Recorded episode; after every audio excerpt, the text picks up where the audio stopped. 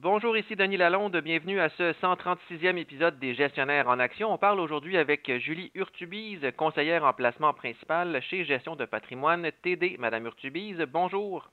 Bonjour.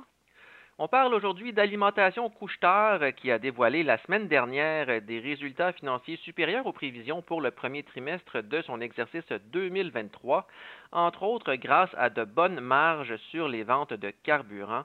Quels sont vos commentaires généraux par rapport à ces résultats? Comme vous venez toujours de le mentionner, il y a eu des bonnes marges sur les ventes de carburant. Alors, les marges proviennent des conditions du marché, mais aussi euh, en leurs efforts pour optimiser la chaîne d'approvisionnement. Un point que je tiens à noter, par contre, c'est qu'avec un, une augmentation du prix de pétrole, on voit souvent un changement dans le comportement du consommateur. Alors, présentement, ce qu'on retrouve, c'est qu'on voit que le consommateur remplit moins leur voiture quand ils viennent faire le plein, mais par contre, ils viennent plus fréquemment. Alors là, on retrouve un volume de carburant qui est à peu près 18% inférieur au niveau d'avant-pandémie, mais par contre, on remarque le nombre de visites qui a augmenté de 5% à la même période de l'an dernier. Il y a eu un autre point également pour lequel ils ont pu euh, répondre à des résultats plus importants, c'est le contrôle de leurs coûts d'opération. Et on parle beaucoup de problèmes de chaîne d'approvisionnement, comme vous l'avez brièvement abordé dans la première réponse. Et on parle aussi d'inflation depuis plusieurs mois, mais ça n'empêche pas la société de faire bonne figure. Quelle est la recette de l'entreprise pour y arriver? Il y a deux volets à couche tard, soit le pétrole, soit la marchandise.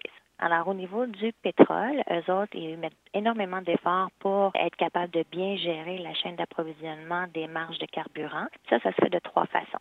Bon, il y a l'optimisation du transport du pétrole.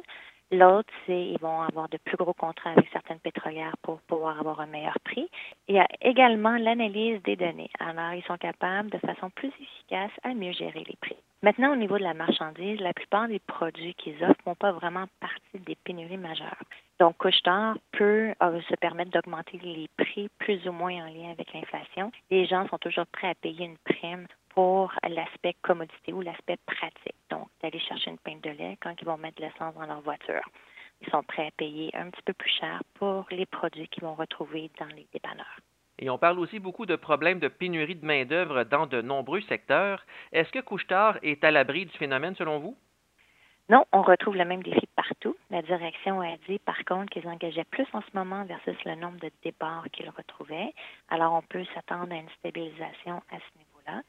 Euh, il va y avoir un petit peu moins de temps supplémentaire à payer pour couvrir les manques d'employés. Ça, c'est une très bonne nouvelle. Donc, il va y avoir une réduction de la pression.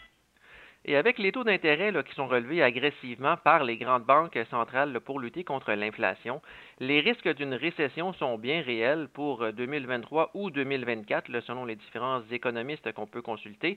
Couchetard soutient que ça pourrait créer des occasions de fusion et acquisition. Que doit-on surveiller de ce côté pour l'entreprise? C'est une industrie qui est très fragmentée. Alors, on peut s'attendre à avoir des opportunités de consolidation, puis ça sur une longue période de temps. Couchetard, c'est la deuxième plus grosse compagnie dans ce secteur en Amérique du Nord. C'est sûr que les actionnaires, ils veulent voir des acquisitions qui sont un petit peu plus importantes. Mais là, présentement, avec les pressions qu'on va retrouver sur les marchés, donc on parle de la chaîne d'approvisionnement, de l'inflation, puis la pénurie de main-d'œuvre, ça risque de mettre de la pression sur les indépendants. Alors, ceci devrait présenter de belles opportunités euh, pour que Couchetard puisse les acquérir. Aussi, on a vu que présentement, Couchetard a mis un frein sur son rachat d'actions. Alors ça, ça laisse supposer qu'il y aurait peut-être une acquisition un petit peu plus importante prochainement. Il y a des rumeurs en ce moment comme quoi qu'il discuterait avec le, groupe, le EG Group ou bien même les établissements de détail de Suncor. Et avec le prix actuel du titre de couche-tard qui reste proche des cours cibles sur un an des analystes qui suivent l'entreprise, est-ce que c'est toujours un bon titre à détenir alors qu'on parle de plus en plus de l'approche d'une récession en Amérique du Nord? Je ne peux pas donner de recommandations vraiment d'achat ou de vente sur ce titre. Par contre, ce que je peux dire, c'est que c'est une compagnie de haute qualité avec une très bonne équipe de gestion. Euh, c'est une compagnie que pendant des périodes de récession, on peut voir qu'ils vont avoir un petit peu moins de profitabilité, mais quand même, ils sont relativement défensifs. Les gens vont toujours devoir aller mettre de l'essence ou arrêter au dépanneur rapidement pour aller chercher un item dont ils ont vraiment besoin.